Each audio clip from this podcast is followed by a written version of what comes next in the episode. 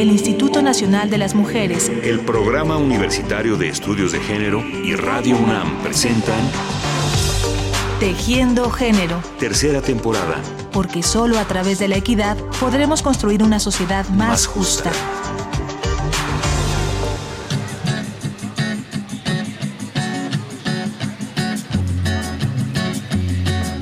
Solo voy con mi pena, sola va mi condena. Correré mi destino para burlar la ley, perdido en el corazón de la grande Babilón. Me dicen el clandestino por no llevar papel. La precariedad laboral y la falta de perspectivas vitales ante un campo cada vez más sujeto a los caprichos corporativos y de la violencia han hecho de México un país de emigrantes. Se estima que más de 650 mil mexicanos cruzan ilegalmente la frontera de los Estados Unidos al año. Su fuerza de trabajo, semi-esclava y barata, es un factor decisivo en el precio de productos agrícolas e industriales. El monto de las remesas que envían a sus familias en México representa cerca del 10% del Producto Interno Bruto de estados como Michoacán y Guerrero.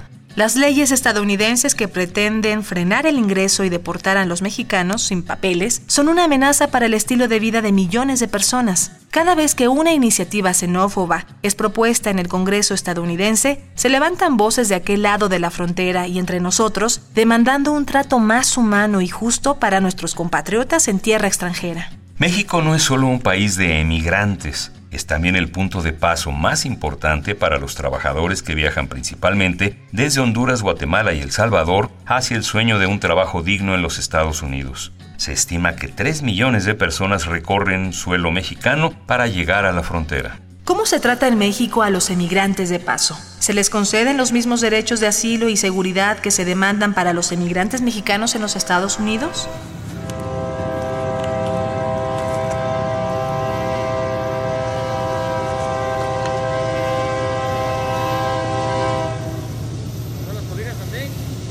El 5 de febrero de 1995, las hermanas Rosa y Bernarda Romero del poblado de La Patrona en Amatlán, Veracruz, salieron a comprar leche y pan. De regreso a su casa, pasaron cerca de las vías del tren. La Patrona es parada obligada de una ruta ferrocarrilera de mercancías provenientes de Centroamérica. Esta ruta se integra por hasta 15 trenes que hacen un recorrido continuo que va de Honduras a la frontera norte mexicana. Como esta ruta les permite evadir hasta 48 puestos aduanales mexicanos, los emigrantes centroamericanos lo usan como un transporte. Hombres, mujeres, adolescentes, cada vez un mayor número de niños y niñas sin padres se montan en su techo. De ese modo, realizan un viaje de 2.400 kilómetros a través de México. Aunque desde hace cuatro años una nueva legislación señala que ser extranjero irregular en México no es un delito sino una mera falta administrativa, los pasajeros del tren, tristemente conocido como La Bestia, deben pagar sobornos a los agentes migratorios mexicanos y cuotas a bandas del crimen organizado. Hambre, enfermedad, robos, secuestros, violaciones y esclavitud son comunes para las 100.000 personas que cada año se aventuran en La Bestia. La Bestia.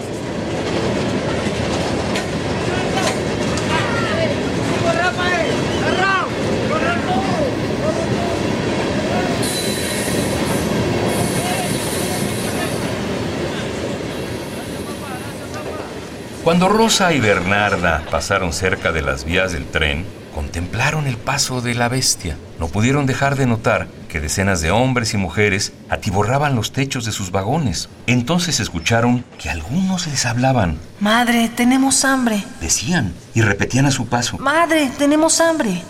Rosa y Bernarda primero les arrojaron el pan. Después les entregaron como pudieron la leche. Regresaron a su casa con las manos vacías, pero conscientes de que habían dado muy poco. Para su sorpresa, cuando llegaron a su casa y explicaron cómo habían perdido pan y leche, su hermana mayor Norma y sus padres no se molestaron. Con la empatía de quienes han vivido vidas duras entre carencias, comenzaron a desarrollar un plan para alimentar a más migrantes. Habían nacido las patronas, una iniciativa humanista que hoy cuenta con más de 20 años de atender y defender a los migrantes en su paso por México. Pa' una ciudad del norte yo me fui a trabajar. Mi vida la dejé entre Ceuta y Gibraltar. Soy una raya en el mar, fantasma en la ciudad. Mi vida va prohibida, dice la autoridad. Al día siguiente, la familia Romero preparó tacos, frijoles y arroz para entregarlos a los migrantes de La Bestia. Usaban bolsas de asa para que los migrantes colgados del vagón pescasen la comida al vuelo. Al poco tiempo, gracias a donaciones de las familias de la patrona, lograron entregar 200 raciones al día. Seguían siendo insuficientes. En esta empresa, la familia Romero no solo invertía sus pocos recursos y tiempo. En la década de los 90 se consideraba ilegal ayudar a un inmigrante extranjero. Al hacerlo, pusieron en riesgo todo lo que tenían. ¿Por qué lo hicieron? Norma Romero, la hermana mayor que pasó a convertirse en la coordinadora de las donaciones de comida y de su entrega, dice muy poco al respecto en las entrevistas que ha concedido a los medios de todo el mundo. Se limita a contar que era catequista de una iglesia en La Patrona y que durante mucho tiempo le pidió a Dios una señal para pasar del rezo a la acción. La señal llegó en la forma de un tren lleno de hambrientos y desesperados. Al año ya se habían reunido 25 mujeres en la casa de la familia Romero para recoger las donaciones y preparar los seis taquitos, la taza de arroz con frijoles y la botella de agua dulce que se incluía como parte de cada una de las raciones. La entrega pasó de 200 a 700 bolsas de alimentos al día. Se corrió la voz acerca del prodigioso grupo de mujeres que en un pequeño pueblo de México se acercaban a la bestia en una curva para entregar comida y agua a los viajeros. ¿Quiénes eran? Los emigrantes comenzaron a llamarlas como a su pueblo, las patronas. Solo voy con mi pena, sola va mi condena. Correré mi destino para burlar la ley, perdido en el corazón de la grande Babilón. Me dicen el clandestino por no llevar papel argelino clandestino, nigeriano clandestino, boliviano clandestino, mano negra ilegal. En 1996, poco después de haber cumplido un año en lo que ya se había convertido en un trabajo cotidiano, las patronas se vieron sometidas a una nueva prueba. Una de las compañeras llevó a una viajera a casa de Norma Romero. Su esposo había evitado que la violaran, pero los asaltantes le dejaron malherido. Sin atención médica ni agua potable, sufría de una terrible infección. La mujer se arrodilló frente a Norma pidiendo su compasión y ayuda. La patrona le ordenó que se levantara y que la llevara a donde estaba el enfermo. En la camioneta del esposo de Norma, cargaron al enfermo y peregrinaron en busca de atención médica. Norma tuvo que atender las heridas y la infección con la guía, a través del teléfono, de un médico amigo. El indocumentado pasó un mes de convalecencia en la casa de la familia Romero. Cuando tuvo fuerzas, montó en la bestia junto con su esposa y siguieron su camino. Pasados unos meses, las patronas recibieron la noticia de que habían llegado con bien a Estados Unidos. Según reconocen, esa es su mayor satisfacción, saber que la gente llega a donde deseaba llegar. Esta experiencia le hizo ver al grupo que se demanda más de ellas, no solo porque ya entregaban más de mil bolsas de comida a los emigrantes de la bestia, habían comenzado a pensar en la necesidad de contar con un refugio y un hospital. Me voy de mi pueblo, hoy dejo a mis viejos, no sé cuándo vuelva, si los encontraré. Llevo en mi equipaje sonrisas de mente su imagen diciéndome adiós. Hacia el año 2000, la cocina de la familia Romero se había convertido en un comedor para aquellos migrantes que hacían un alto en su viaje. En los mismos terrenos, sin ayuda oficial o de las iglesias a las que pertenecían las voluntarias, la familia Romero y las patronas construyeron una habitación que usaban para enfermos, heridos y casos desesperados. Tomó 10 años para que las patronas llegaran a los medios gracias al documental De Nadie del director mexicano Tindir Damal, que exhibe la voz de las hermanas Romero y su lucha de una década. Presentado en el Festival de Sundance en 2006, ganó el premio al mejor documental, así como un Ariel, y atrajo sobre las patronas una atención internacional que se tradujo en donaciones, en visitas de prensa, en el interés de otras ONGs por trabajar con ellas. Y fue el principio del rechazo de su comunidad e iglesia.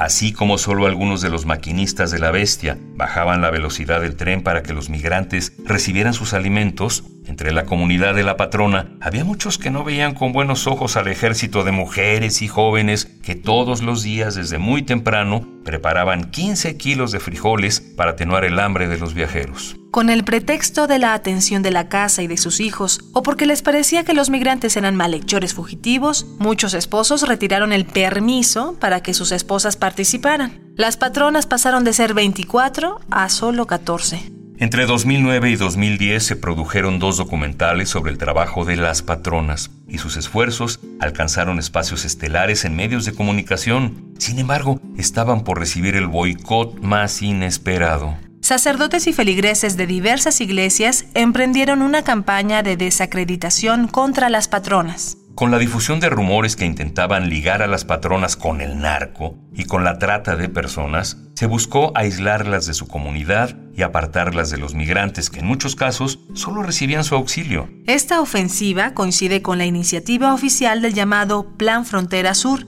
que endureció los controles aduanales, cerró albergues para inmigrantes en el país y proscribió el uso de la bestia como transporte.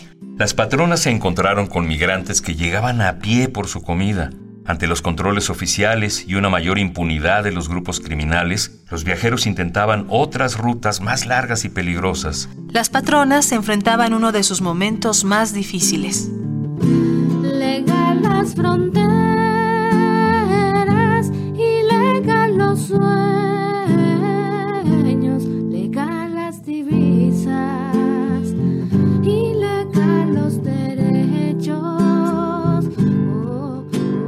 Tras 18 años de lucha, en 2013, Norma Romero recibió a nombre de las patronas el Premio de Derechos Humanos de la Comisión Nacional de los Derechos Humanos. En su cuenta de Twitter, las patronas escribieron, Agradecemos a todas y todos sus menciones y felicitaciones. Todo esto es por la resistencia de los migrantes y su derecho a la vida.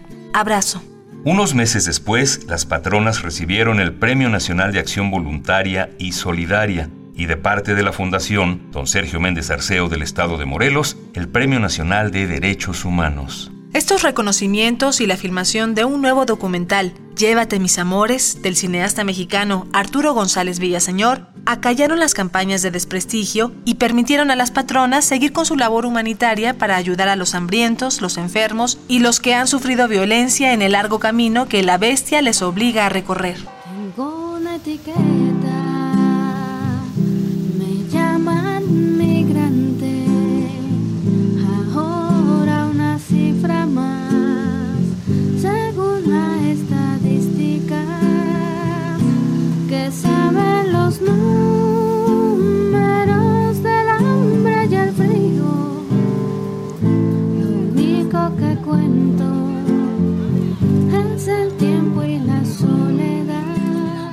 Es posible que si las medidas migratorias compartieran la visión de las patronas, el destino de la población migrante sería muy distinto al actual. En una de las entrevistas concedidas por Norma Romero, en las que con humildad resta valor a su trabajo, habla de la política migratoria que a sus ojos es la que más cuenta.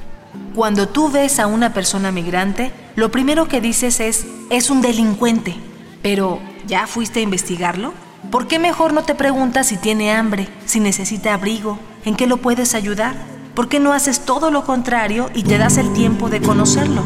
Las patronas son un gran ejemplo de que la empatía y la compasión constituyen una fuerza radical en los entornos donde la precariedad y la violencia parecen ganar terreno. Su constante e incansable lucha por la paz merece los reconocimientos que han obtenido y muchos más. Muchas gracias por acompañarnos y por acompañar a las patronas en su ardua tarea al escuchar este programa.